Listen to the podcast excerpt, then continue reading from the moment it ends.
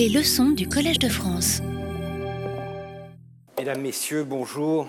Merci d'être là. Je, euh, continue donc à disséquer, euh, en espérant cette fois-ci pouvoir tordre le cou à, à mes janissaires et à Mahmoud.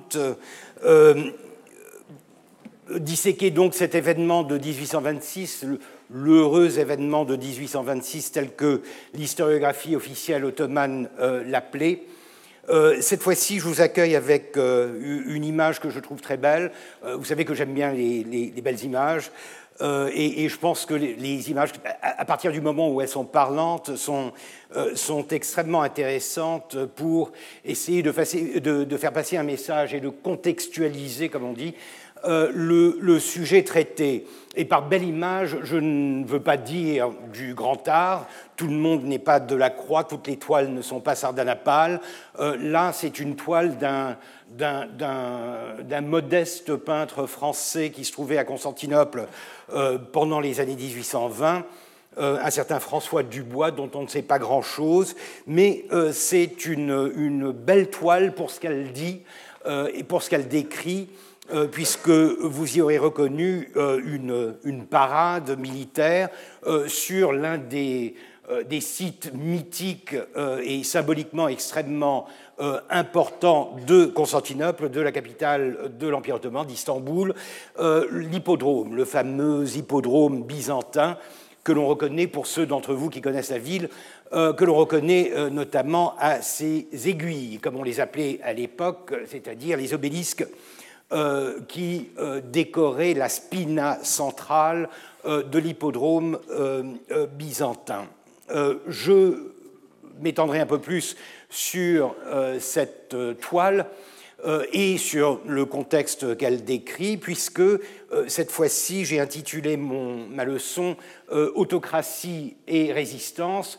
C'est un thème qui était déjà sous-jacent à ce que je vous ai décrit lors de mes leçons précédentes, c'est-à-dire la montée en pouvoir, en puissance euh, de Mahmoud vers un système autocratique que j'essaierai de distinguer de ce que l'on pourrait appeler le despotisme oriental à l'ancienne. Ce n'est pas simplement un sultan, c'est un sultan moderne, c'est un nouveau sultan, et cela, ça se voit à euh, son caractère, ça se voit à ses actions, ça se voit à la manière dont il se façonne euh, pour, utiliser cette expression qui est très euh, très en vogue dans les sciences euh, euh, sociales en Amérique, fashioning the self, façonner le soi, c'est-à-dire construire son identité. Un, sujet très important lorsque l'on veut parler justement de politique et d'idéologie et de la constitution d'un caractère fort, d'un acteur fort sur la scène politique. Or, l'autocratie de Mahmoud, c'est ça. Euh, donc c'est une modernité euh, teintée, mêlée euh, d'autocratie, d'arbitraire, ainsi que j'essaierai de vous le montrer. Et bien sûr, résistance, puisque, encore une fois, j'ai essayé de vous expliquer au cours, encore une fois, de, ces leçons, que le rôle joué par les janissaires et par ceux qui sont plus ou moins assimilés aux janissaires est extrêmement difficile à définir à partir du moment où on veut bien quitter le stéréotype, le cliché un peu du bon janissaire du XIVe siècle et le mauvais janissaire du XIXe, le janissaire dégénéré, le janissaire qui n'est plus ce qu'il était. Euh, c'est beaucoup plus compliqué puisque, euh, ainsi que je vous le disais, les janissaires sont imbriqués, impliqués, mêlés euh, à la population. Ils font partie de la vie euh, économique, sociale, politique, culturelle de la ville. Donc, euh, quand je parle de résistance, euh, je vais essayer d'évoquer, encore une fois avec beaucoup de difficultés, cette, cette, question de l'autre côté de ce, gouffre qui sépare Mahmoud, l'État, de la société, avec beaucoup de difficultés, parce qu'encore une fois, ainsi que je vous le disais, la documentation ottomane euh, est une documentation d'État et de ce fait, euh, elle reflète la vision, euh, la perception, les désirs, les priorités de l'État Et par conséquent, elle, elle ne fait qu'effleurer, et encore très rarement, la réalité sociale, si vous voulez, la réalité de tous les jours, puisque ce n'est pas son souci. Son souci, euh, que ce soit euh, les firmements, euh, les décrets promulgués par le sultan et par la bureaucratie, ou que ce soit les textes pondus par les historiographes qui sont amenés à défendre la cause de l'État, tous ces documents euh, finissent par épouser une sorte de version univoque des faits euh, qui ne veut que glorifier et justifier, légitimer l'action de l'État et par conséquent va étouffer, passer sous silence des, des faits des pensées, des sentiments euh, qui ne vont pas dans le sens de, cette, euh, de, de, ce récit, euh, entre guillemets, officiel. Encore une fois, ce n'est pas quelque chose qui est propre à l'Empire ottoman, c'est quelque chose qui est plus ou moins universel. C'est ainsi que l'État si l'on admet que l'État est une, formation politique et même sociale qui se sépare de, de, la, de, la, population, de la société, c'est ainsi que l'État réagit et essaye de promouvoir ses propres intérêts. Donc, autocratie, Mahmoud, résistance, le peuple. Le peuple ou des sections du peuple, des, euh, portions de cette masse d'environ 250-300 000 euh, individus qui peuplent la ville, euh, sans compter bien sûr les provinces, puisque, ainsi que je vous l'avais dit, ce qui est réalisé en un coup de force de d'une nuit et demie euh, à Istanbul euh, est beaucoup plus difficile à réaliser euh, dans les provinces, puisque les provinces d'abord sont extrêmement éloignées, la possibilité de vraiment contrôler ce qui se fait en province est limitée. Et par conséquent, lorsque vous consultez les archives ottomanes concernant l'application de cet effacement, de cette destruction euh, des, des, janissaires, euh, on voit énormément de, euh, de, précautions qui sont prises par l'État pour ne pas justement manquer leur coup. ce qui leur fait le plus peur, bien sûr, c'est de, lâcher en quelque sorte le contrôle qu'ils pourraient avoir sur les provinces. Et par conséquent, plutôt que de promulguer immédiatement l'événement, ainsi que cela a été fait à Constantinople même le lendemain euh, de la Révolution, euh, la Sublime Porte va préférer envoyer d'abord des lettres euh, privées à l'intention des gouverneurs euh, les mettant au courant de ce qui se passe et leur donnant le temps de se retourner un peu et de préparer une éventuelle résistance, euh, une, une éventuelle euh, complication suite à la promulgation de ce décret dans, les, dans les provinces. Donc c'est quand même un équilibre, encore une fois, j'insiste sur le fait que le mythe de l'État ottoman centralisé euh, est un mythe qui est euh, créé euh, par l'État lui-même, mais c'est un mythe, c'est une légende. L'Empire ottoman est centralisé au, centre. Je veux dire, il, il, a une idéologie qui est centralisante, mais de fait, il n'a guère de possibilité d'étendre son pouvoir de manière concrète et immédiate au-delà d'un périmètre très limité euh, autour de la, capitale euh, de l'Empire. Évidemment, ce qui a contribué à cette légende, c'est aussi l'historiographie turque du XXe siècle, qui, dans sa manie de, euh, de projeter, de rétro-projeter dans le passé les idéaux de la République de, de Turquie, a fini par se créer un mythe d'une continuité dans la tradition étatique centralisante de, de l'Empire ottoman et ensuite de la Turquie. Et à chaque fois, et on le sait bien que dans le cas de la Turquie aussi, euh, c'est un problème majeur. Et je pense que je suis euh, ici dans un pays qui sait à quel point la centralisation est quelque chose qu'il est extrêmement difficile et peut-être pas souhaitable euh, de réaliser.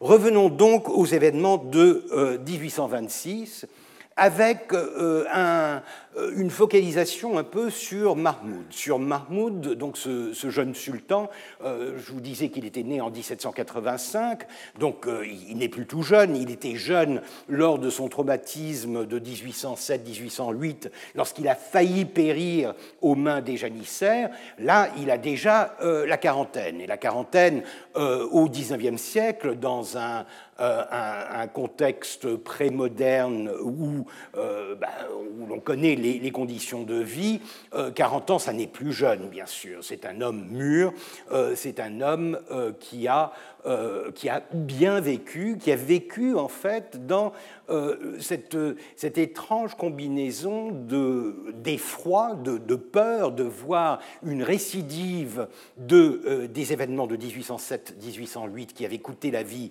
à son oncle Sélim et le désir de changer les choses, c'est-à-dire de se débarrasser de ce qu'il considère être le, défi majeur à son autorité euh, en tant que euh, sultan.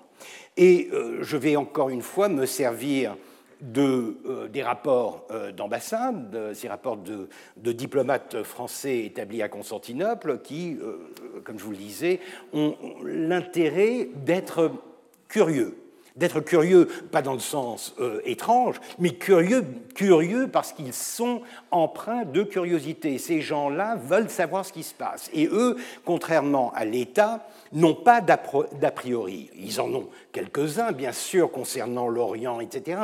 Mais pour ce qui est des événements, pour ce qui est de la euh, manière dont cet événement majeur va se développer euh, et réussir ou au contraire se solder par un échec, ils sont sur, euh, sur le qui-vive, ils sont curieux de voir où tout cela va les mener, euh, les mener. Et comme je vous le disais, ils ont euh, souvent, on avait vu l'exemple de Hussein euh, Agapacha, qui s'était fait faire le portrait par, par Champ-Martin, ils ont des contacts avec des dignitaires de l'Empire et par conséquent, ils essayent autant que possible de glaner des informations, des, des, des, connaissances qui pourraient éclairer un peu une situation qui est, pour le moins, chaotique. Et c'est ainsi que, euh, sans le citer, euh, ce diplomate, euh, le rédacteur du rapport, parle d'une personne qui, depuis une vingtaine d'années, est attachée à Sultan Mahmoud et ne le perd, pour ainsi dire, jamais de vue. Donc c'est quelqu'un de très proche, quelqu'un, alors ce pourrait être un membre du gouvernement, mais ce pourrait être, et ça c'est en général beaucoup plus intéressant, quelqu'un de son entourage immédiat, un page devenu Silartar, devenu grand maître de tel ou tel telle, euh, euh, telle ou telle chose et par conséquent qui fait partie de cet entourage qui est constamment en présence euh, du sultan. Et ce, cet, informateur lui a donc fait dernièrement part de sa surprise de sa surprise euh, face à la détermination de Mahmoud. Jamais je l'ai remarqué, disait-elle, avec euh, tant de, résolution, de, tant de résolution, de fermeté, d'activité et de courage dans ce prince que depuis les jours de crise que nous venons de passer. Euh, le document est daté du 26 juin, donc on parle vraiment de la semaine qui suit les événements. C'est un autre homme, il pénètre tout ce qui l'entoure, de l'enthousiasme qui l'anime lui-même. Je ne puis revenir de mon étonnement.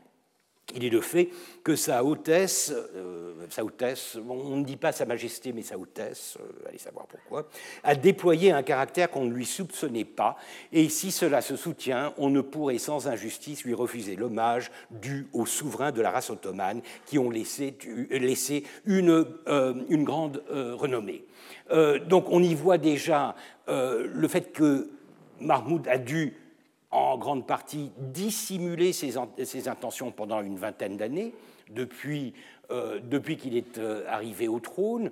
Et je vous avais donné des exemples de la manière dont il avait essayé euh, de de miner en quelque sorte l'institution des janissaires en euh, choisissant des agas, des chefs de cette milice euh, qui étaient euh, ses alliés et qui étaient d'accord pour l'idée d'essayer de, de s'aborder en quelque sorte ou du moins d'affaiblir ce corps d'armée. Mais tout cela avec beaucoup de dissimulation, en évitant surtout de faire des vagues, de, de faire mousser euh, cet enthousiasme, euh, cette, cette, haine apparemment qu'il avait euh, des, janissaires, et en gardant donc un profil bas, comme on dit, pour masquer ses véritables intentions. Donc le 15-16 juin, cette révolution est un déchaînement de violence, etc., mais c'est un déchaînement de sa personnalité aussi, nous en verrons des exemples.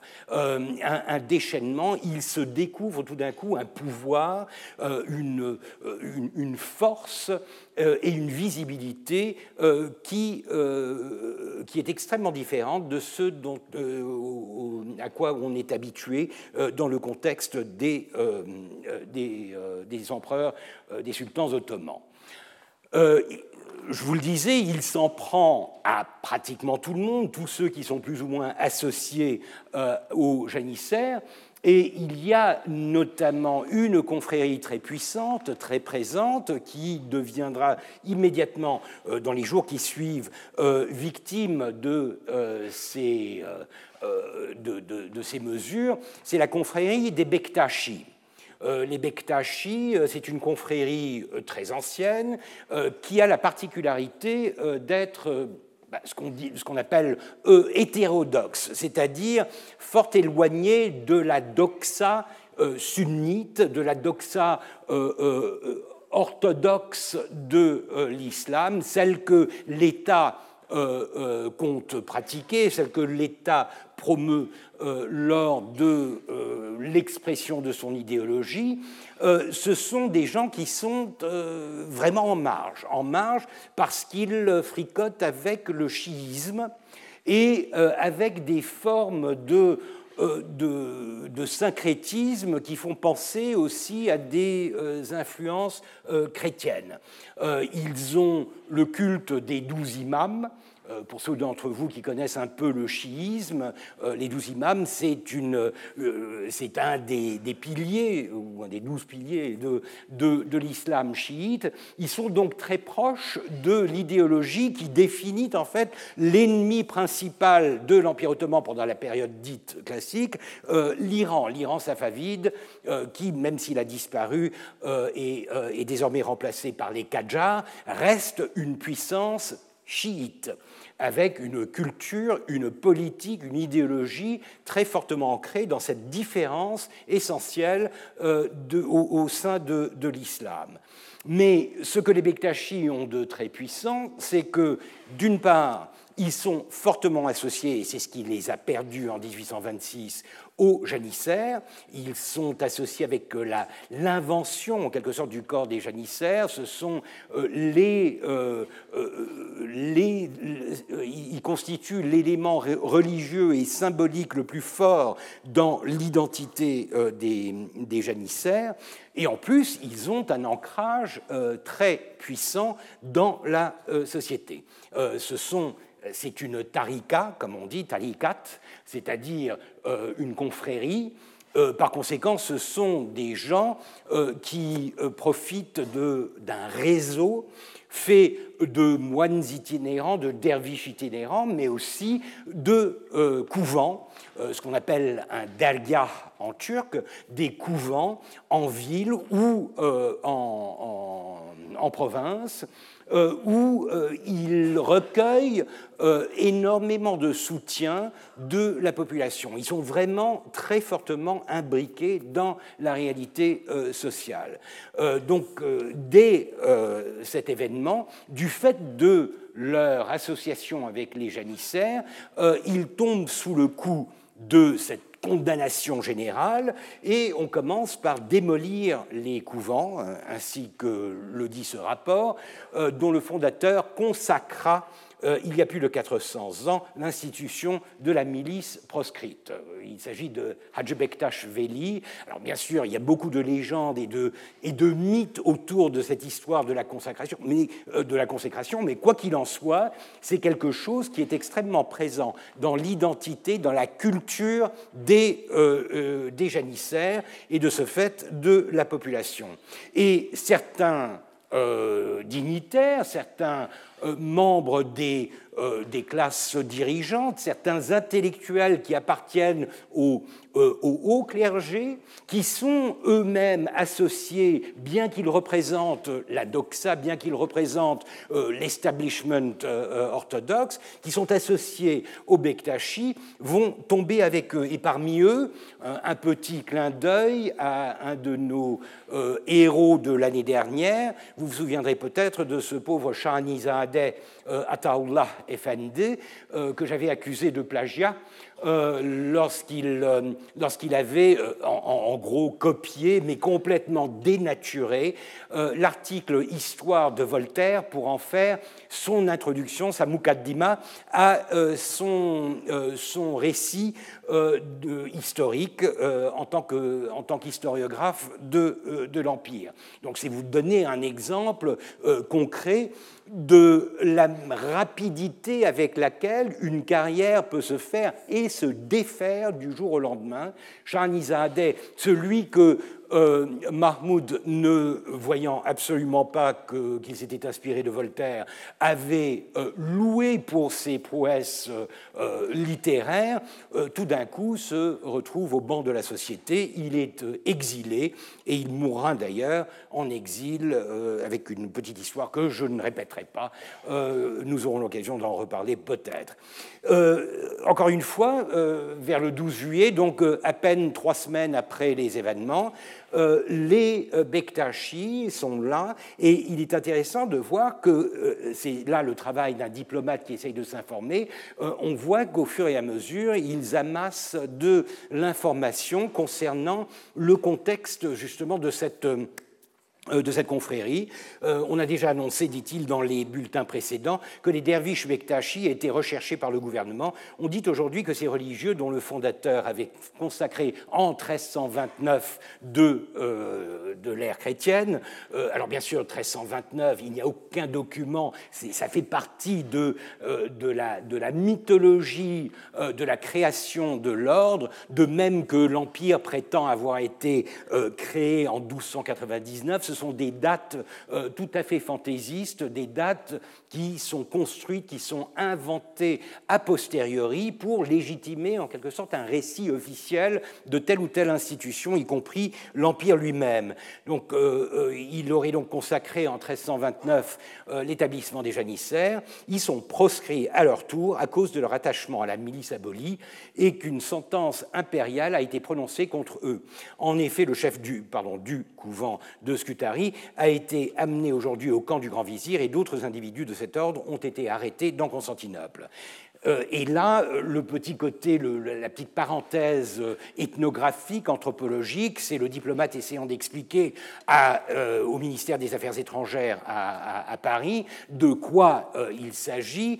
les Bektachis ont des opinions peu orthodoxes aux yeux des sunnis. Ils sont en effet chiites donc euh, chiites euh, ou partisans d'Ali, et leurs chefs se prétendent affiliés à la franc-maçonnerie, farmason en turc, dont le seul mot dans tout l'Orient est synonyme d'impiété, de sorcellerie euh, et d'athéisme. C'est un détail intéressant, c'est quelque chose qui a déjà été dit. Euh, je vous renvoie aux travaux de Irène Medikov euh, ou de Thierry Zarkon, qui ont travaillé pour des périodes plus tardives sur les rapports, le rapprochement en quelque sorte entre les francs-maçons la franc-maçonnerie, les débuts de la franc-maçonnerie en, Orient et les Bektachis. On sait que un, un cheikh d'islam, donc la, le, poste le plus élevé euh, du clergé, entre guillemets, ottoman, euh, au début du XXe siècle, Moussa Kazim Efendi, était un, franc-maçon.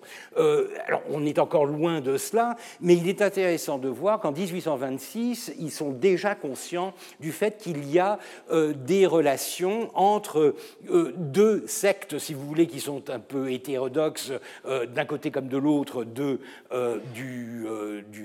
continent, puisque la franc-maçonnerie, elle aussi, revendique une sorte de désacralisation de la religion en s'inventant une religion qui est de plus en plus laïque et qui jouera d'ailleurs un rôle très important dans l'Empire ottoman pendant la seconde moitié du XIXe siècle et euh, tout au début du XXe. Euh, Mais euh, là, c'est simplement une constatation et bien sûr l'amalgame entre hétérodoxie, hérésie, athéisme, franc-maçonnerie, bektachisme vous dit à peu près à, quel point ces concepts, ces, notions sont mêlés, pas seulement dans l'esprit d'un diplomate qui, après tout, n'est quand même pas un spécialiste de euh, théologie ou de, sociologie ottomane, mais dans l'esprit euh, euh, de ses contemporains ottomans,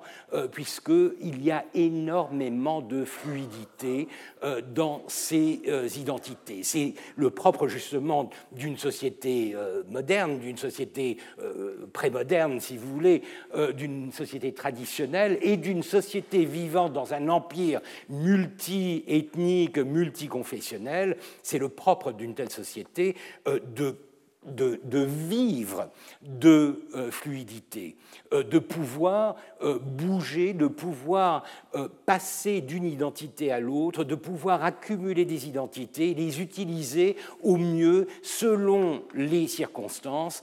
C'est cette fluidité, cette souplesse qui font un empire, qui font en fait la capacité d'un empire à survivre, mais aussi d'une société à survivre dans un empire qui parfois a des velléités euh, un peu euh, autoritaires. Euh, un, épisode que je trouve intéressant parce qu'encore une fois, c'est euh, un peu euh, ce diplomate, les diplomates, les droguements, c'est surtout les droguements et les jeunes de langue qui servent d'informateurs euh, à l'ambassade de, de, France. Un épisode qui est, disons, journalistique. c'est justement ce genre de petits épisodes qui, qui me paraissent extrêmement importants parce qu'ils il vous donne une sorte d'instantané de ce qui se passe à Constantinople en ces moments extrêmement troublés, extrêmement euh, euh, difficiles.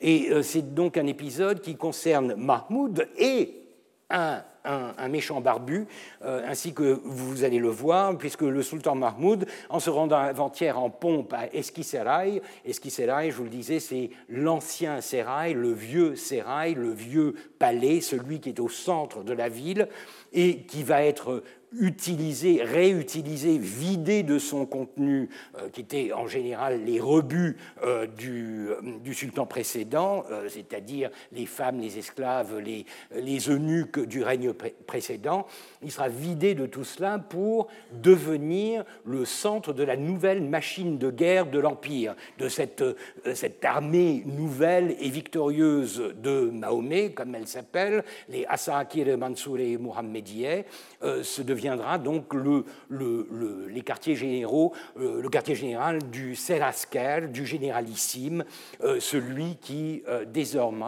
désormais remplira les fonctions suprêmes pour ce qui est du commandement de l'armée. Et ceci se poursuivra jusqu'à la République, en fait, puisque avec la modernisation, ce bâtiment et ses dépendances deviendront le ministère de la guerre, donc une version modernisée, si vous voulez, de euh, ce qui avait commencé en 1826 comme euh, le, quartier général du généralissime. Et euh, c'est donc en se rendant à Esquissaray, au milieu de ces gardes d'élite, alors nous reparlerons de tout cela, ayant remarqué dans la foule un individu à barbe noire et épaisse, euh, portant le turban vert et d'une physionomie caractéristique, bon, c'est de l'islamophobie, n'est-ce pas? Euh, portant, euh, portant le turban vert et d'une physionomie caractéristique, donna l'ordre de l'arrêter. C'est intéressant parce que vous imaginez quand même une foule et le sultan entouré de ses gardes qui tout d'un coup a, le regard accroché par un, par un, individu assez patibulaire, mais presque, comme on dit. et le, le le c'est-à-dire celui qui a l'honneur de porter la, le, sabre du, du, sultan, un certain allait saisir une autre personne, mais sa hôtesse lui cria Ce n'est pas celui-là, mais, mais bien celui-ci ce qui déjà vous fait imaginer que des barbus, il y en avait plusieurs, euh, et, que, mais c'est quelque chose d'intéressant. Il, y a, une, sorte d'urgence, parce que si l'on connaît euh, le, le rituel, l'étiquette de l'Empire ottoman, on saura que l'un des apanages du sultan, c'est le silence. Le silence en impose. Le silence euh, est, de règle au palais. Et par, conséquent, un, sultan euh, qui non seulement euh, commence à vociférer, à crier, mais en plus pointe un individu du, doigt, c'est vraiment tombé très bas. C'est quelque chose d'étrange. C'est contraire, si vous voulez, au charisme que l'on associe avec la, personnalité du sultan. Et c'est d'ailleurs ce que dit euh, l'observateur. Et elle accompagne à cet ordre d'une expression assez singulière dans la bouche d'un souverain. Malheureusement, on n'a pas, euh, on, pas on ne sait pas ce qu'il a dit, mais enfin, il a dû dire quelque chose d'assez grossier, disons. Encore une fois, quelque chose qui déroge à la, euh, noblesse, au calme euh, qui devrait caractériser euh, sa, sa, posture, son attitude, et qui manifeste l'humeur violente dont elle était agitée, en reconnaissant, selon certains, un Bektashi, et selon d'autres, à la vue d'un homme qui avait prononcé quelques paroles à voix basse, mais avec une expression qui trahissait sa haine contre le sultan. Donc, euh, encore une fois, très intéressant, d'abord parce que c'est un instantané, et, euh, ce qui nous manque le plus dans la documentation ottomane, ce sont justement ces, instantanés, euh, ce sont ces, moments parlés, vus, sentis, où l'on peut essayer de se recréer en quelque sorte l'environnement dans lequel l'événement s'est produit. Euh, plus je me penche sur euh, euh, cet événement de 1826, plus j'y vois quelque chose qui est fortement cinématographique. C'est ça, en fait, qui, donne à, l'histoire une sorte de, tissu, un peu de une étoffe euh, qui, la, qui, la, rend euh, beaucoup plus réelle, beaucoup plus vraie que ce que les, euh, les simples décrets bureaucratiques ou impériaux vous disent et qui vous donne un sens de la manière dont cet événement est, vécu. Et par conséquent, là, vous avez un instantané, mais en plus, vous avez, et ça c'est quelque chose qui s'inscrit dans ce que je vais essayer de de décrire de Sultan Mahmoud euh, cette transformation, euh, cette transformation de l'individu qui fait de lui un, un nouveau type de sultan, plus humain, plus violent, plus impliqué dans la politique, plus visible, quelque chose qui chamboule énormément les normes de ce que l'on attend euh, euh, d'un sultan. Et bien sûr, euh, c'est aussi la crainte. C'est-à-dire que là, vous avez un souverain qui est conscient du danger, du péril que représente le mécontentement dont, on a déjà parlé de la population et qui se sent visé. Donc il n'est pas tranquille. Il, est conscient du fait qu'il est en train de pousser euh, la population vers euh, euh, une exaspération, vers des, ressentiments, vers, toutes sortes de sentiments qui sont en, puissance extrêmement violents et qui pourraient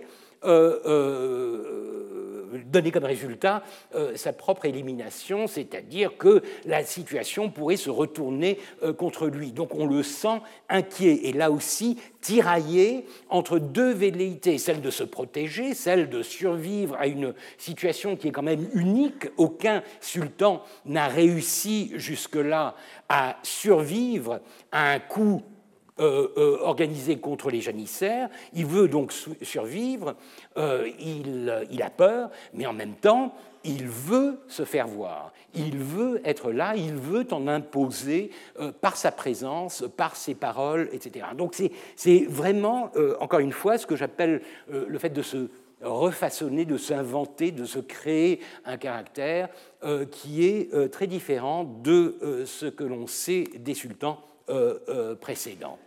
Alors, cette résistance, d'où vient-elle? Encore une fois, la voix des opprimés est extrêmement difficile à entendre.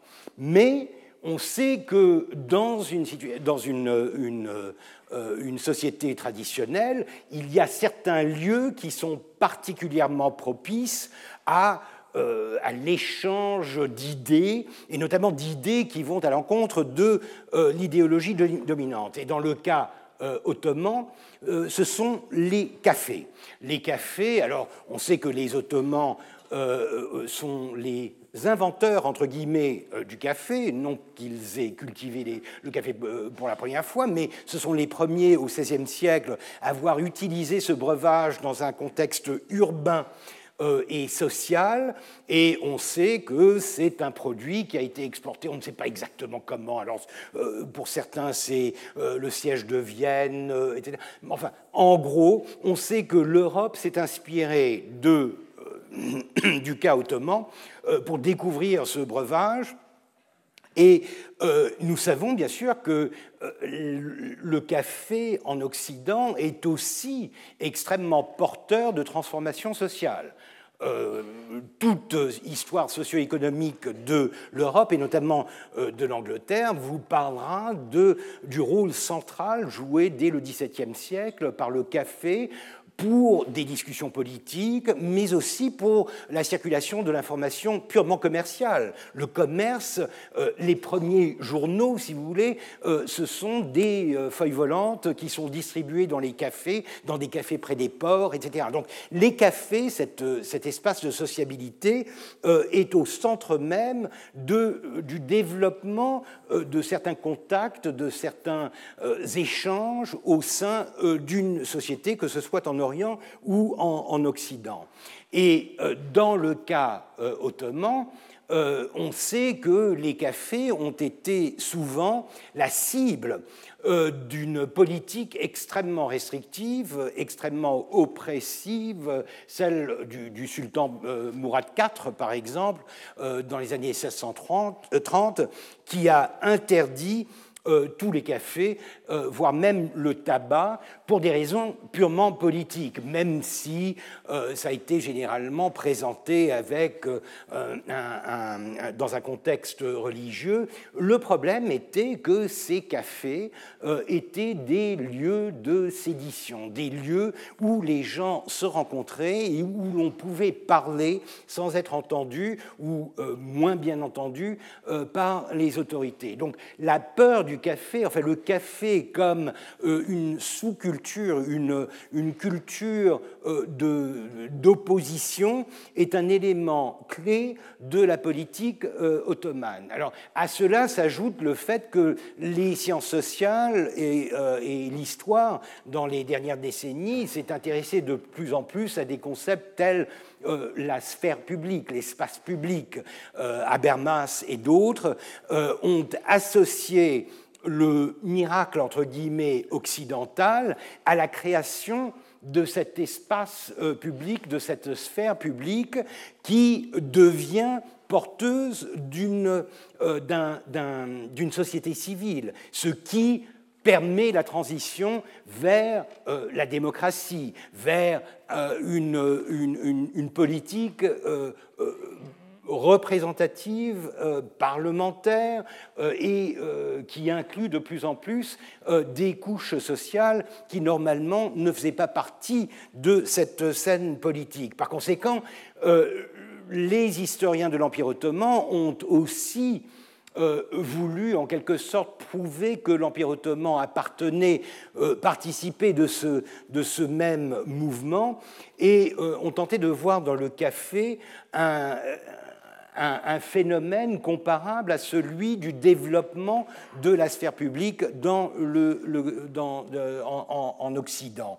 Euh, je vous signale à cette à cet usage les travaux de Cengiz Kırlı, un collègue de l'université de Boğaziçi, l'université du Bosphore, Cengiz Kırlı, qui a énormément travaillé sur justement les rapports de délation et d'espions euh, qui euh, essayait de glaner des informations politiques, d'ordre politique, dans les cafés dans les années 1840.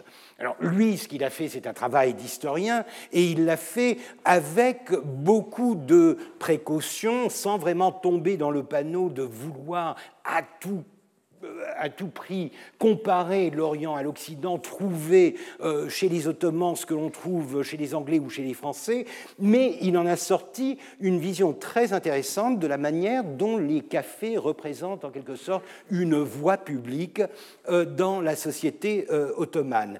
Je dois vous prier de m'excuser, j'ai pris du retard pour ce qui est de la mise en ligne des petits résumés que je donne à chaque fois de mes, de mes cours, ce qui me permettait euh, d'y joindre euh, des, euh, des, images et parfois des documents, et notamment des titres d'ouvrages que vous voudriez peut-être consulter. Donc je vous en cite quelques-uns comme ceci. Je vous promets de m'atteler à la tâche dans les jours qui viennent. Je vais essayer de rattraper le, temps perdu et, et, mettre donc en ligne sur la page web de mon cours toutes ces références afin que vous puissiez les consulter consulter directement si le, le cœur vous en dit.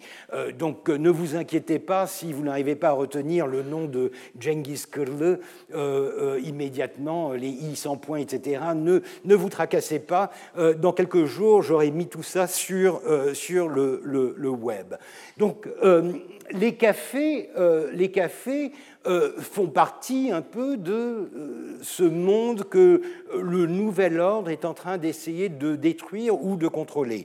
On détruit, nous sommes le 23 juin, donc euh, encore une fois, une semaine après l'événement, euh, on, détruit à Constantinople et à Galata. Galata, c'est la partie euh, que l'on pense européenne, mais en fait qui ne l'est pas du tout à cette époque-là, si ce n'est quelques portions. C'est vraiment le port commercial, et c'est pourquoi les cafés de Galata sont importants, puisqu'ils ont un débouché direct dans ce monde extrêmement cosmopolite des marins, des commerçants. Euh, les cafés qui servaient de repère ou d'asile aux mal intentionnés. On, reforme un grand nombre de boutiques sans utilité réelle. On réduit aussi le nombre des hommes qui y sont attachés et qui ne sont pas indispensables à leur service. On, on sent qu'il y a un effort de régulariser, de remettre en ordre la ville. Les exils d'un côté, contrôler l'arrivée de migrants et euh, essayer autant que possible de vérifier euh, ce qu'on fait dans les boutiques. Alors les boutiques, il n'y en a pas énormément. Une société traditionnelle, euh, vous avez bien sûr les marchés, vous avez les marchés couverts, les grands bazars, les grands et petits bazars, où se vendent les objets d'une certaine valeur. Mais sinon, pour ce qui est des boutiques fréquentées par la population, vous n'avez en fait que les cafés, les tavernes, et euh, bien sûr les bains. Les bains aussi, dans le contexte euh, ottoman, un peu à la romaine, sont des lieux de sociabilité, des lieux où l'on se réunit, où l'on discute, où on, parle de politique. Euh, bien sûr, tout cela se mêle de sexualité, de toutes sortes de choses qui échappent un peu au contrôle de l'État. Donc ce sont là vraiment des foyers de sédition vus par l'État, mais des foyers de liberté aussi pour une société euh, qui, est, qui est quand même limitée dans ses, euh, dans, dans, euh, dans ses, dans ses, dans ses mouvements. donc on, voit bien que l'Empire, l'État est en train d'essayer de contrôler ces lieux qui lui paraissent suspects du fait de, de ce qui s'y dit, de ce qui peut s'y dire. On essaye aussi, ce passage est intéressant, les palais et les maisons francs qui n'avaient point encore mis de fanal, euh, à l'exemple de tout le monde, ont été invités à le faire. Toutes les rues sont actuellement bien éclairées pendant la nuit et présentent un spectacle fort nouveau dans ce pays-ci. Parce que vous lisez n'importe quel voyageur de l'époque, il vous dira que Constantinople est une ville qui, euh, la, nuit tombée, euh, est dans l'obscurité la plus totale. Il n'y a pas d'éclairage public. Euh, on éclaire, on fait ce qu'on appelle euh, un éclairage festif, un donanma lors de certaines fêtes. Alors là, on met des guirlandes, des, lanternes, des, des, fanaux, etc. Mais sinon, la ville est pratiquement morte la nuit. On y circule peu et de toute façon, on aurait du mal à y circuler puisque euh, c'est dans le noir le plus complet, ce qui, bien sûr, amène des problèmes de euh, euh, de, sécurité. Et, par conséquent, on sent bien que là, si on oblige les gens à éclairer leurs maisons et les rues, ça n'est pas pour donner à la ville un, air de fête, c'est pour la mieux contrôler, c'est pour être sûr que tous ces éléments suspects, associés ou non euh, aux janissaires, ne sont pas en train de profiter de la nuit et de l'obscurité pour s'échapper ou pour continuer euh, leur, euh, leur, manège. ce qui est intéressant, c'est que les tavernes, donc autre lieu de, sédition en, puissance et de perdition, les tavernes sont moins inquiétées que les, les cafés.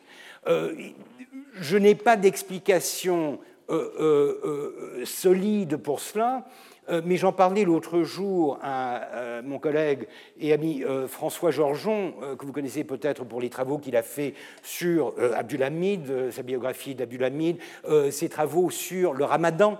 Et en ce moment, il est en train de travailler sur l'alcool dans l'Empire ottoman, la consommation, la production, la distribution et l'image, en quelque sorte, de l'alcool dans un empire dont, la, dont le système est régi par euh, une, euh, euh, par une idéologie islamique.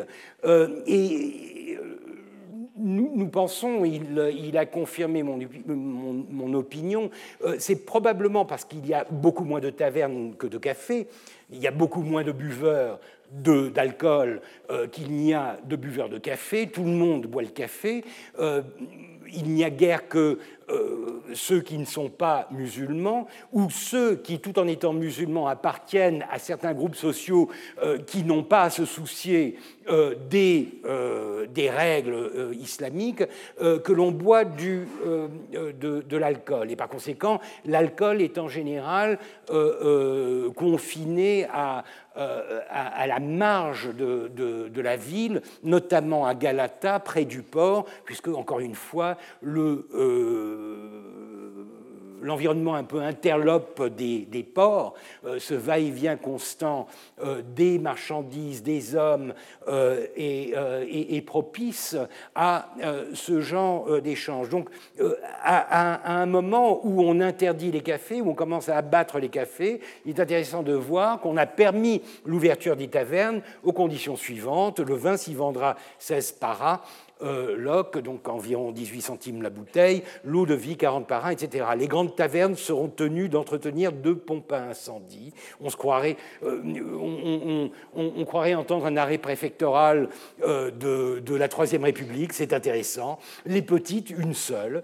elles seront exemptes des droits qu'elles payaient à l'Ojac des janissaires. Donc on voit que là, il y a déjà une dimension politique. On les libère en quelque sorte de l'emprise des janissaires on connaissait euh, la présence justement dans ces milieux un peu ambigus euh, euh, et, et, interlopes de la, de la ville, et la police les surveillera avec soin. Cette mesure est une marque de sécurité de la part du gouvernement et en même temps un moyen de surveillance. Encore une fois, on ne veut pas se débarrasser, c'est intéressant, c'est toujours le dilemme d'un État qui essaye de contrôler sa population.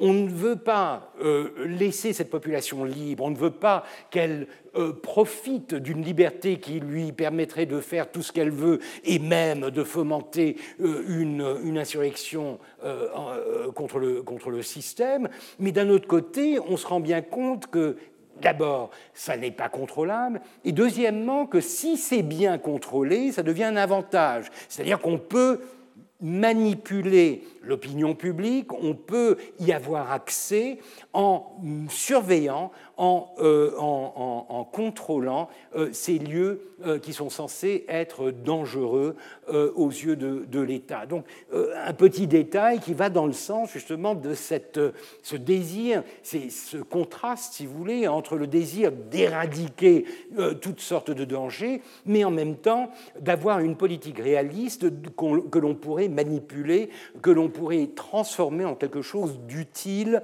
euh, du point de vue de la surveillance, puisque euh, c'est là la naissance, en quelque sorte, de la police dans l'Empire ottoman. C'est quelque chose qui découlera de, ce, de, cette révolution, la création de la police, et encore aujourd'hui, lorsque en Turquie la police fête euh, son anniversaire, et oui, euh, la, police fête euh, chaque année, je ne sais pas quel jour de l'année, de l'an, euh, et c'est toujours le 144e ou 172e anniversaire de la police turque, ce qui surprend un peu quand on sait que la République n'a que 90 ans c'est tout simplement une référence à la période marmoudienne où les premières tentatives ont été faites d'établir un corps de police dans, la, dans la ville.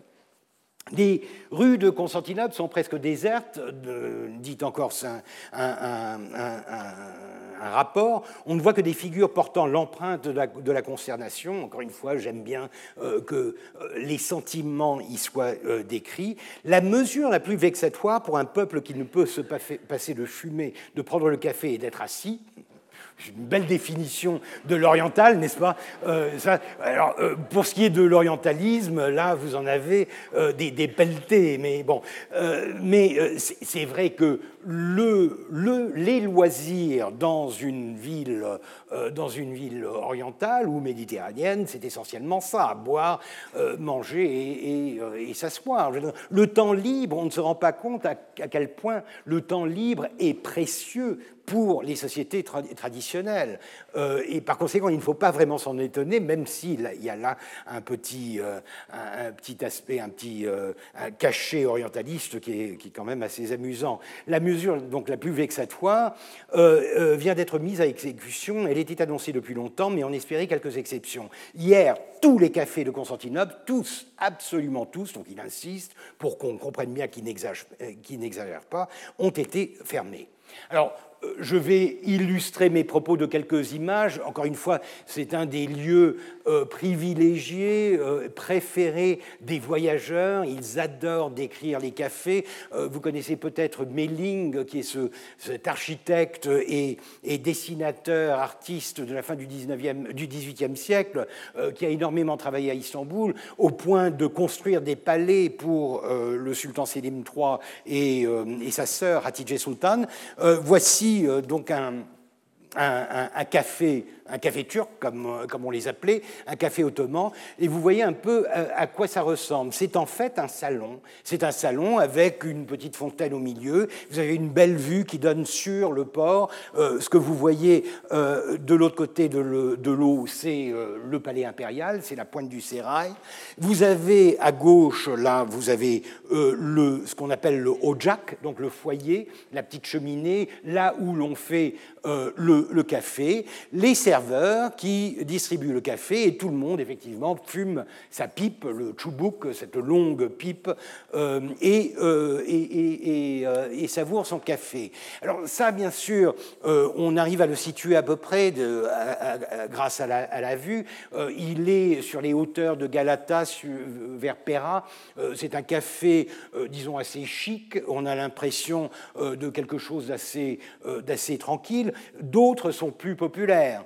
Euh, même si euh, euh, ce dessin de Preziosi date des années 1850, il représente quelque chose de beaucoup plus euh, euh, démotique, beaucoup plus populaire, un café euh, de, quartier qui fonctionne à peu près de la même manière. Vous avez encore une fois cette petite fontaine qui égaye le salon, mais vous avez des gens qui sont d'un autre profil, des, militaires, des janissaires, enfin du moins avant 1826, des, ouvriers, des boutiquiers, un monde beaucoup plus cosmopolite qui se réunit réunis autour de la tasse de café et qui par conséquent papotent, parlent de politique, puisque c'est un peu inévitable. Encore une fois, différence entre, entre la taverne et le café. le café, on peut parler longtemps, la taverne, on finit sous la table, ce qui, ce qui j'imagine, écourte les conversations, surtout que dans certains milieux, on boit plus et beaucoup plus vite et beaucoup plus fort que dans d'autres. Mais voilà, voilà donc une, une représentation d'un café. Et encore une fois, un snapshot, un, instantané qui me paraît extrêmement intéressant, que j'ai trouvé dans la documentation de l'ambassade, un distique affiché, donc deux vers affichés clandestinement peut avoir hâté cette disposition sévère. Il parle de la euh, fermeture des cafés euh, pour empêcher tout rassemblement d'hommes. Il dit avec une concision rare Bourreau Mahmoud s'en est assez, il t'arrivera pis qu'à Selim. Ne crois pas que les janissaires aient une fin, ils sortent de la terre comme des champignons. Alors ça, c'est pas très poétique en français, mais ce qui est intéressant, c'est que euh, l'observateur a, pris la peine de transcrire le poème dans sa version originale, Jellat Mahmoud, donc euh, bourreau, Yeter, Yeter, ça suffit. Alors là, la répétition est, très forte. C'est Limden Olursun Beter, on voit la rime, euh, rime interne. Euh, donc ça suffit, ça suffit, tu seras pire que, que, que Selim. Yenichele biter, Mantar un jeu de mots sur le, verbe bitmek, qui en turc veut dire à la fois finir et pousser. Donc euh, ne crois pas que les janissaires euh, euh, sont éradiqués, ne vont plus, sont, sont, sont, finis, ils vont pousser tels des champignons de la terre. Alors ce qui est intéressant, c'est que là, on a encore une fois ce que j'appelle une voie de, de, de, cette société qui est généralement extrêmement silencieuse, non pas qu'elle soit elle-même silencieuse, mais euh, silencieuse du fait de euh, la, pression qu'exerce la documentation officielle sur les sources qui nous sont, euh, qui nous sont accessibles. il est très rare de pouvoir trouver des exemples comme ça de ce qui est apparemment quelque chose qui circule dans la ville d'Istanbul. Et là, on voit bien que la, résistance, elle est là, et toutes les, toutes les références euh, sont, sont, là. On appelle le sultan un bourreau, on se réfère à Selim, euh, celui qui en 1807 a été victime des janissaires et de leur révolution, euh, et on parle directement de ceux dont le nom avait été soi-disant effacé euh, par la damnatio memoriae, les janissaires, en disant que ne croient surtout pas que les janissaires sont finis, ils vont réapparaître. Donc c'est un distique plein de menaces euh, qui dit bien euh, qu'il y a au fond une, une résistance, une opposition, un ressentiment contre le sultan les cafés rouvrent quand même le 1er août, donc quelques, euh, une ou deux semaines après. On a ouvert aujourd'hui la plupart des cafés à Beşiktaş, au Grand Champ des Morts, et à Toprane, aussi bien que dans les quartiers de Haskeuy et de Kasım Pacha, occupés par les bombardiers et les galionjos. Cette faveur leur a été accordée, dit-on, en récompense de leur belle conduite dans les circonstances actuelles. Phénomène intéressant, c'est que on essaye de sauver un métier ou un secteur de l'emprise des janissaires, mais en fait, ce qu'on fait, c'est qu'on le transfère euh, aux vainqueurs, c'est-à-dire aux soldats qui ont été fidèles, ce qui veut dire en gros que le principe de la protection un peu mafieuse des cafés, des boutiques par des gens qui appartiennent à la milice, elle continue. C'est simplement qu'elle change de main et que maintenant les bombardiers, les euh, canonniers, les topcheux euh, et les humbaladjeux, les, les, euh, les, canonniers et les, bombardiers ayant prouvé leur soutien et leur fidélité à Mahmoud, ils sont récompensés par...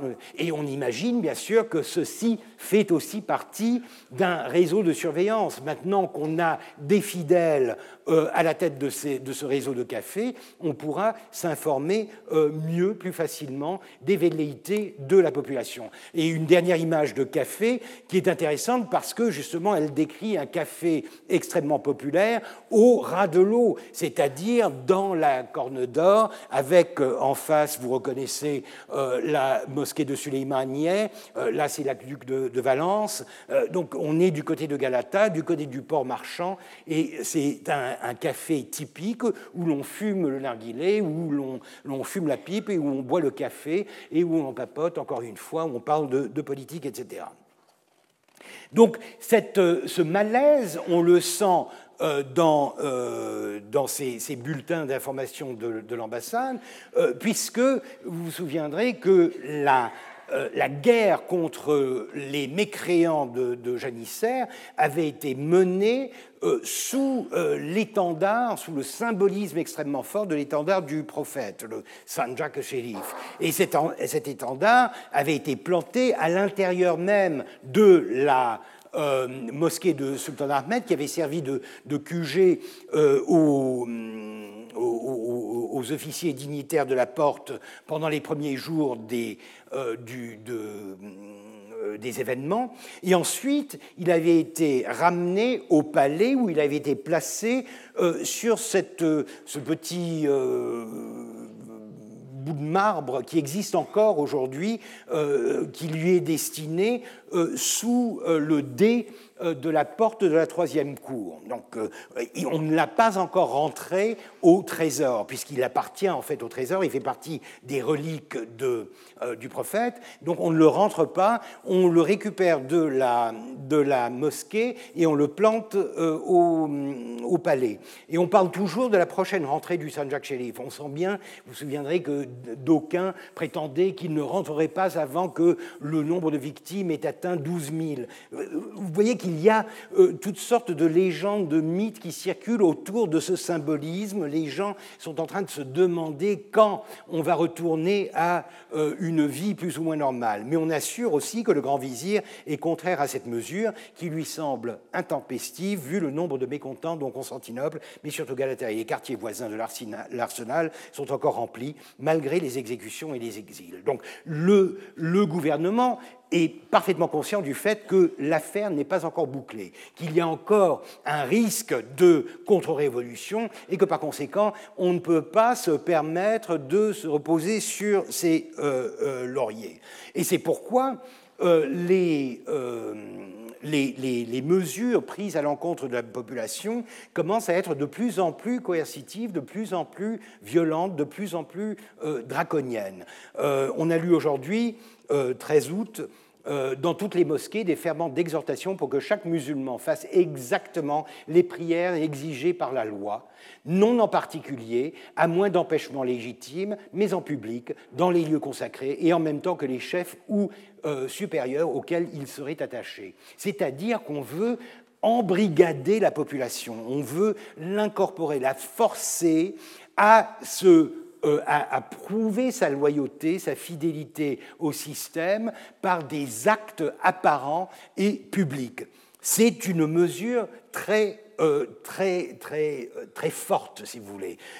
et pendant ce temps, on continue euh, d'exécuter. Donc il paraît que les exécutions se poursuivent dans le silence et que pendant la nuit, des mahones, euh, ce sont des bateaux, des péniches si vous voulez, traversent le port et vont jeter chaque jour à la mer des cadavres qu'emportent les, courants loin des rivages voisins de la euh, capitale. Est-ce vrai?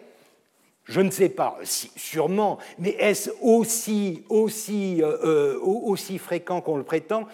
Peut-être pas. Ce qui compte vraiment, c'est d'instiller la, peur, de, créer un environnement de frayeur, de terreur dans la ville pour forcer les gens à se plier aux exigences du nouveau euh, euh, système. Et euh, deuxième vague de résistance, incendie, un grand incendie qui se déclare euh, euh, à la fin du mois d'août, au moment euh, où tous les dignitaires de l'Empire assistaient à la cérémonie qui devait précéder la rentrée du Sanjak Sherif au Trésor impérial. Donc, ça y est, on plie bagage, on décampe finalement, et tout d'un coup, le feu se manifeste auprès de Barce Capuzzo, près du port. la cérémonie a été suspendue aussitôt. Tous les ministres se sont portés sur le théâtre de l'incendie, mais les efforts faits pour l'arrêter sont inutiles. L'hôtel de la Porte, donc le euh, le, palais du gouvernement euh, euh, est déjà consumé. Les bazars, les Bézestins, un grand nombre de Han sont la proie des flammes. Le quartier des Arméniens est détruit, le feu plonge depuis Barche Kapuso et Kumkapo jusqu'à Yenekapo et vers les sept tours. Alors, pour illustrer ça, malheureusement, nous n'avons pas d'illustration euh, de l'incendie de 1826, mais encore une fois, l'orientalisme aidant, euh, euh, l'Orient étant figé dans le temps, je vous donne un, incendie dans le même quartier en 1865. Nous savons tous que l'Orient ne change pas, donc un incendie en 1826 est pareil à un incendie 40 ans plus tard, ce qui n'est pas entièrement faux non plus. Enfin bon, je je, rigole, mais à, moitié. Euh, euh, ce, qui est, intéressant, c'est que c'est exactement les mêmes quartiers qui brûlent en 1800. 65, et quand c'est vu de loin avec une barque remplie de, de rameurs, etc., on peut avoir l'illusion de recréer l'atmosphère de l'incendie de 1826. Mais plus concrètement, en utilisant de nouveau la carte que j'avais utilisée il y a quelques jours pour parler de l'opération contre les casernes, voilà à peu près à quoi correspond euh, le, périmètre de, l'incendie. C'est énorme. Pour quiconque connaît euh, Istanbul, euh, vous avez là le, le sérail, le sérail qui est bien protégé puisqu'il est entouré de jardins et d'une muraille, par conséquent, il ne craint pas grand-chose. Le feu commence ici, à Barche et il atteint Yenekape, euh, dit le rapport. C'est énorme et, c'est effectivement la partie la plus riche, la plus commerçante, la partie où se trouve le grand bazar, euh, la partie où se trouvent les grands han, ces, immeubles euh, commerciaux. c'est tout cela qui brûle. Alors, quel rapport le rapport, bien sûr, on ne peut pas l'établir avec euh, précision, mais il est connu que l'une des formes les plus courantes de révolte, de protestation contre le gouvernement euh, dans l'Empire ottoman et en particulier à Constantinople, c'est le feu, c'est l'incendie, c'est euh, l'action d'incendier la ville. Et par conséquent, euh, le Sanjak Sherif a été reporté aujourd'hui vers 10 heures du matin au Trésor impérial. On essaye quand même de boucler l'affaire. Le camp est levé. On parle d'un incendiaire arrêté hier à Constantinople au moment où il cherchait à mettre le feu. Est-ce vrai? On, ne le saura pas. Mais en tout cas, c'est la crainte aux yeux du gouvernement de savoir que les gens, n'étant pas contents, ont probablement toutes sortes de raisons de mettre la pagaille dans la ville. Et la meilleure manière, le, moyen le plus sûr de mettre la pagaille, de faire mal à euh, l'État, c'est euh, le feu. Euh, c'est de détruire les richesses de l'Empire par le feu, et notamment cette partie extrêmement riche qui contient tous les édifices commerciaux. on dit aussi qu'il y a eu aujourd'hui à Galata une tentative de même nature. Alors, bien sûr, une fois que l'incendie a été vécu, etc., tout le monde est plus ou moins euh, paranoïaque et convaincu de ce que euh, euh, tous, les, tous les mécontents sont, sont là avec, on n'avait pas d'allumettes à l'époque, mais avec des tisons en train d'essayer de, de, brûler la ville. Il est toujours question de malveillants qui épient l'occasion favorable pour incendier de nouveau la ville ou les faubourgs. Le peuple est très mécontent, il est dans la misère. Et l'incendie donc de, Constantinople ne s'est arrêté que le lendemain, donc une description vraiment d'une destruction massive euh, qui, euh, qui, est immédiatement mise en rapport avec ce sentiment de malaise, ce mécontentement euh, de la population.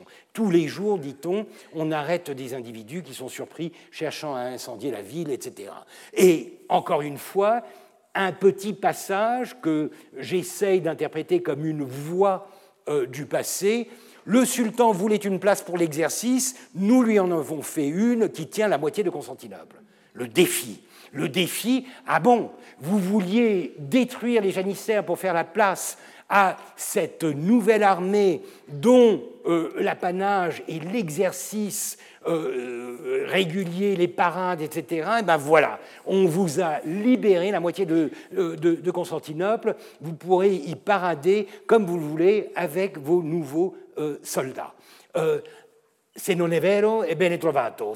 Est-ce vraiment si Probablement. C'est-à-dire que tout ce que l'on entend dans ces, dans ces rapports, c'est un rapport soit avec une réalité, soit avec une fiction qui elle-même est réelle, dans le sens qu'elle circule de bouche à oreille et qu'elle signifie ce mécontentement euh, euh, euh, des, des, des individus. Mais maintenant, penchons-nous sur un aspect concret de ce mécontentement. Et je pense que ça vous donnera une idée de ce que représente vraiment cette, cette implication des janissaires dans la vie de, dans la vie de tous les jours. Euh, dès le 6 juin, à l'époque où euh, l'événement n'a pas encore eu lieu et où l'on fait le planning de cette nouvelle armée, etc., l'un des projets est de défendre aux janissaires de vendre leurs essamets. Essamets, c'est un terme euh, dérivé de essami, qui est le pluriel de nom, nom le nom d'un individu. c'est donc, c'est, ce sont les listes des janissaires, les, les rôles des, des janissaires. C'est-à-dire, c'est le droit à la paye. C'est en quelque sorte un bon du trésor qui est délivré à des janissaires et qui leur permet de toucher leur paye, notamment lorsqu'ils sont à la retraite. Et on veut défendre aux janissaires de vendre leurs essamés ou billets de paye. Cette disposition qui met fin à un abus si préjudiciable au trésor public, euh, en ce que les essamés devenaient de la sorte une rente perpétuelle à sa charge, occasionne quelques murmures, mais on ne paraît pas en craindre de fâcheuses euh, suites. Et pourtant, quelques jours plus tard, pendant la, Révolution, on voit que les essamets, c'est-à-dire le retrait de ce que les gens considèrent comme un, euh, un, moyen de survie, c'est-à-dire une paix, euh, leur est retiré. Et par conséquent, dès le, la déclaration euh, le lendemain du, de l'événement, le sultan essaye de rassurer le public en disant rien ne serait changé aux essamets ni aux payes journalières. Donc on se dédie. Pourquoi? Parce qu'on est conscient de ce que le problème, ou un des problèmes, il est là. C'est-à-dire la survie d'une euh, part, d'une portion importante de la population.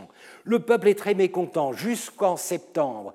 Il est dans la misère. Le refus de payer les essamets ou leur paiement incomplet parce qu'on promet de ne rien changer au système, mais en fait, on essaye, on traîne du pied, on essaye d'intimider les gens, on essaye de leur faire comprendre que s'ils se ramènent euh, au, bureau de paye avec un essamet de janissaires, ils risquent d'être justement compris dans le nombre des janissaires et inquiétés pour cela. Donc on essaye en quelque sorte de se débarrasser d'une dette énorme, de répudier une dette. Mais euh, pourquoi?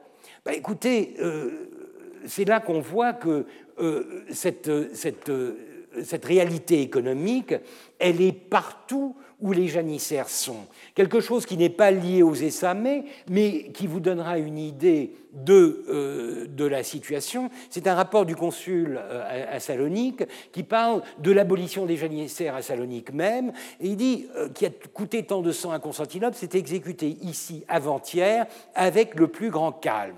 Nos tapageurs de tabacagnottes, alors on comprend que ce sont des tanneurs, pourquoi? Parce que tabakrane en turc, c'est une tannerie. Tabacagnotis, c'est une version grecque, une version grécisée de, des habitants des tanneries. Donc ce sont les tanneurs et de janissaires n'ont pas soufflé mot. Ils se sont laissés enlever leurs écussons d'honneur, fermer leur café sans prononcer une parole. On comprend que les tanneurs de Salonique sont directement impliqués, directement associés aux janissaires. Alors, quelques chiffres, et ça je tire du travail remarquable euh, de Mert Sunar sur ce qu'il appelle le, chaudron de la, dissension, une étude du corps des janissaires. C'est un euh, historien euh, que j'ai le plaisir et l'honneur de compter parmi mes, mes, euh, mes étudiants d'il y a quelques années déjà. Il a fait un travail remarquable où il a essayé de recenser ces essamets, voir un peu à quoi correspondaient les chiffres de, des essamets. Et l'information est assez sidérante. Vous voyez que, en gros, en 1816 ou en 1819, ben euh, avec des variations qui sont peu importantes. Vous avez 115 000 essamais, 115 000 individus qui peuvent demander euh, à être payés en tant que janissaires. Mais ce qui est intéressant, c'est que vous avez un nombre d'actifs, c'est-à-dire de janissaires, de véritables janissaires, qui est à peine le dixième de ce nombre.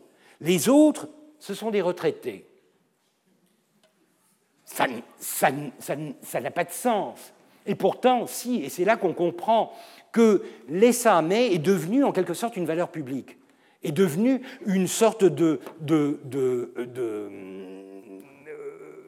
d'action, ou plutôt d'obligation, qui circule de main en main, que les janissaires vendent à quiconque, ou alors qu'ils passent à euh, des, des, familiers et qui, et qui, permettent à ces gens-là de survivre, d'avoir une rente viagère, comme l'expliquait euh, le diplomate dans son rapport. C'est énorme. Et ce que cela représente, un million et demi de piastres, c'est 8% du budget de l'État. C'est énorme. Encore une fois, d'autant plus qu'il s'agit non pas vraiment de la solde d'une milice, mais en fait d'un paiement qui est fait à une portion très considérable de la population. Si l'on prend ces chiffres au sérieux, 120 000, bah, c'est un tiers de la population. Et c'est là qu'on commence à comprendre que la destruction des janissaires, ce n'est pas que les janissaires, c'est beaucoup plus il y a un effet de, transmission, en quelque sorte, de cette destruction à travers ces, euh, ces moyens économiques. Et autre vérification, il s'est amusé à euh, essayer de voir combien des janissaires inscrits étaient, identifiés de manière explicite par une référence à une profession c'est-à-dire à, l'appartenance à un corps de métier. SNAF. 37%, 30%, c'est énorme. Encore une fois, ce ne sont pas des janissaires uniquement, ce sont des gens qui participent entièrement de la vie économique de la, de la ville et qui par conséquent ne peuvent pas en être désolidarisés. On comprend mieux maintenant l'ampleur de cette, euh, de cette réaction. Alors dans tout ça, Mahmoud devient de plus en plus intéressant parce que c'est une lutte acharnée qu'il mène non seulement contre euh, les, janissaires euh, dont on avait vu euh, qu'il l'avait traumatisé dans sa, dans sa jeunesse, et on comprend pourquoi, mais aussi d'une partie de la population. C'est énorme, c'est une révolution à l'envers. Euh, c'est le sultan qui se rebelle en quelque sorte contre l'ordre euh, euh, normal des choses dans la capitale de l'Empire.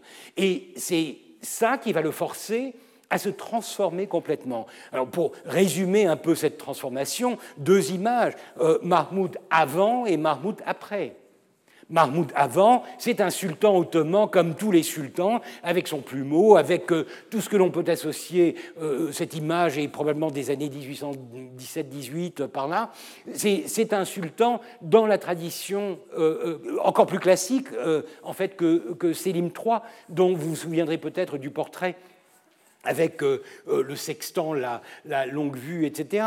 Euh, là, il n'y a même pas de tentative de jouer la carte de la modernité. C'est un sultan en apparat sur son cheval, un point c'est tout. Et là, c'est Mahmoud après, tellement après qu'il est défunt, en fait. La, la, légende dit Jennet Mekian, donc c'est un, portrait qui a, été, qui a été fait après sa mort, mais qui reprend son nouveau, sa nouvelle personnalité, son nouvel uniforme, où il a une attitude. Alors, je ne sais pas si vous connaissez l'histoire euh, du, euh, du coude de la Renaissance. C'est un, phénomène très intéressant. C'est une, euh, historienne de l'art, dont j'ai oublié le nom, anglaise, qui a, publié un, article extrêmement intéressant sur un élément de la peinture de la Renaissance euh, qui apparaît euh, vers le 15e, 16e siècle, le, le, le, coude, enfin, le, coude sorti, elle appelle ça the Renaissance elbow, le, coude de la Renaissance. En fait, c'est le, euh, le point sur la hanche cette attitude de défi qui deviendra une pose masculine extrêmement importante, extrêmement courante jusqu'au 19e, jusqu'au 20e siècle. Et euh, là, vous voyez euh, euh, Mahmoud adopter cette pose. Enfin, c'est un, homme transformé. Et cette transformation, on peut la suivre par, euh, encore une fois, ces rapports euh, extrêmement détaillés de, l'ambassade. Euh, sa hôtesse s'est rendue pour la prière du vendredi à la mosquée de Pierre Pacha à Toprane. Elle a salué d'un air riant et gracieux les fidèles Topchou qui formaient la haie sur deux rangs armés de fusils. Un, sultan qui sourit, un sultan qui rit, ça ne s'est jamais vu. Ça n'appartient pas euh, au, langage corporel d'un sultan. Il est en train de se transformer. Il commence à avoir un visage, euh, une visibilité publique. Il est en train de se construire une identité publique. Bien sûr, dans un environnement protégé, celui des topchou, les canonniers fidèles, ceux qui ont euh, joué le rôle le plus important dans la destruction des janissaires, puisque c'est eux qui ont, euh, euh, abattu les casernes et incendié les casernes le, 15 et le 16 juin.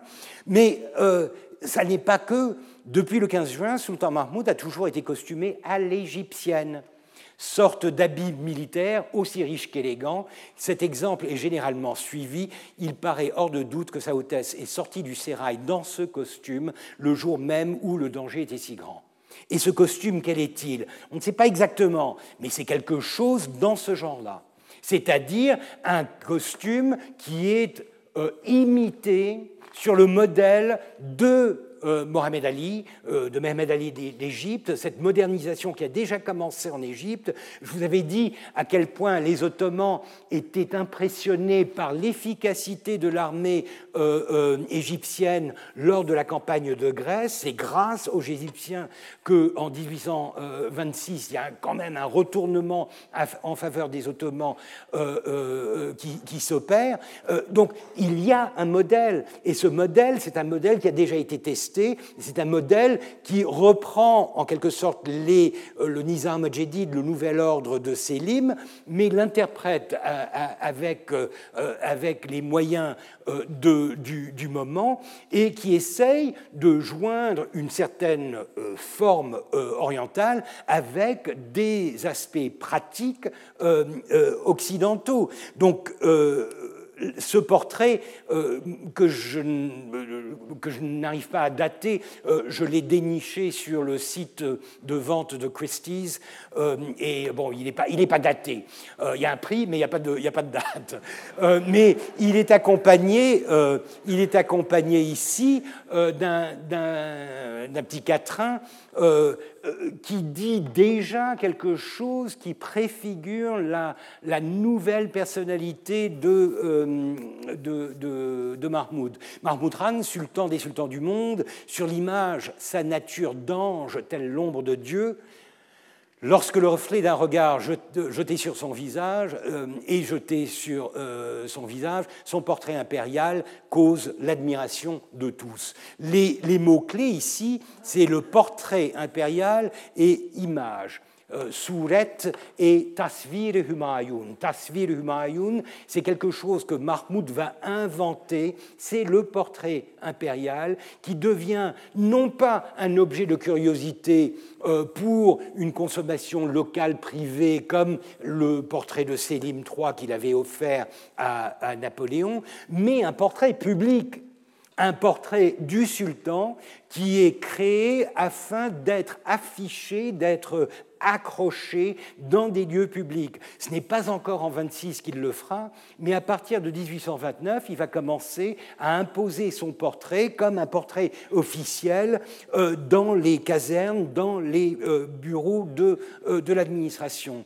Et encore, ces rapports, le sultan Mahmoud continue de donner l'exemple des réformes dans l'intérieur de son palais. Il soutient ses ministres dans leurs travaux par son ardeur et par son implication personnelle. Sa hautesse reste jour et nuit au sérail. Elle ne s'absente que quelques moments pour aller voir la famille impériale restée à Béchiktash. C'est un, prince au bureau, un prince euh, euh, qui est euh, en ville, soit à la tête de ses troupes, soit au palais, en train de travailler. C'est un sultan moderne. Il s'implique complètement dans ce nouveau travail. Il a fait aujourd'hui des évolutions navales à trois goélettes devant son palais d'été à Béchiktash, des évolutions finies, etc. Bon. Ayant remarqué dans ses excursions que les rues et les campagnes étaient désertes, déçues apparemment, il a permis que les femmes reprissent leurs habitudes de promenade et assistassent à l'exercice. Et le lendemain, répétition de ce qui s'est fait hier et au même lieu, grande affluence de femmes. C'est comme par magie. Il est en train de manipuler l'opinion publique. Il se crée une scène de représentation.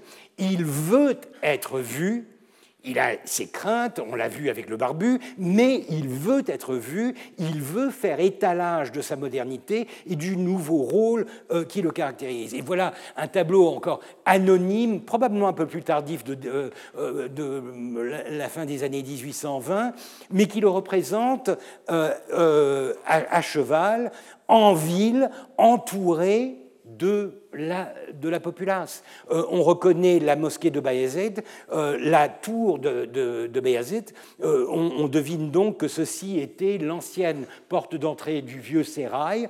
C'est donc l'emplacement de ce qui est aujourd'hui appelé la place de Bayezid, devant le, campus de l'université d'Istanbul. Mais ce qui est intéressant, c'est que au centre, vous avez donc des soldats, des, des, officiers qui caracolent, etc., et le, le sultan. Et puis vous avez un public, un public qui est là.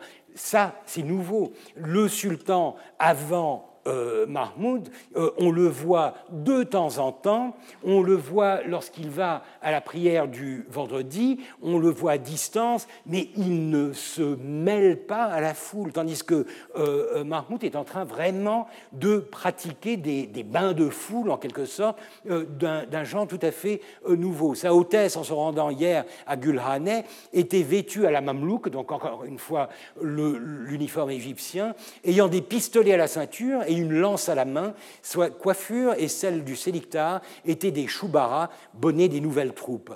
Il est allé à Oakmeiden avec une suite nombreuse pour y faire des évolutions à cheval, une lance et un pistolet dans les mains.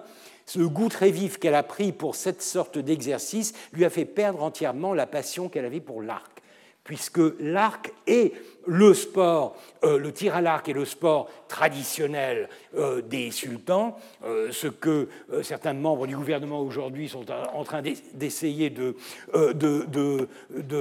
recréer, réinventer. mais là, on voit bien qu'il se débarrasse de l'arc, le tir à l'arc, ça, n'est pas sa chose. Lui, ce qui l'intéresse, c'est d'être vu à cheval comme un lancier. Et voilà une représentation, elle m'a l'air un peu, un peu fantaisiste, euh, le sultan, euh, mais euh, elle, dit bien la nouvelle attitude d'un sultan qui est déchaîné, un sultan qui est extrêmement actif, qui veut participer, montrer, donner l'exemple de modernité, de réorganisation qu'il est en train de prêcher. Et ces ravissantes images des, nouveaux, des, nouvelles troupes, même si ce n'est pas le sultan, on, voit bien qu'il y a quelque chose de nouveau. Ces, ces lances ou bien ces, cavaliers armés, c'est est une nouvelle technologie, et bien sûr, les costumes sont tout à fait nouveaux. C'est des costumes extrêmement différents où on essaye, où on expérimente avec des, euh, coiffures, des couvre-chefs différents pour garder euh, un certain euh, goût local tout en se mettant au pas de la modernité occidentale. Euh, il a divisé les gens de son intérieur en plusieurs corps afin que les hommes et les chevaux, n'étant exercés que tour à tour, puissent résister à ces fatigues si nouvelles pour eux. Donc il est vraiment engagé. Il s'est donné à lui-même le titre et le grade de Binbache.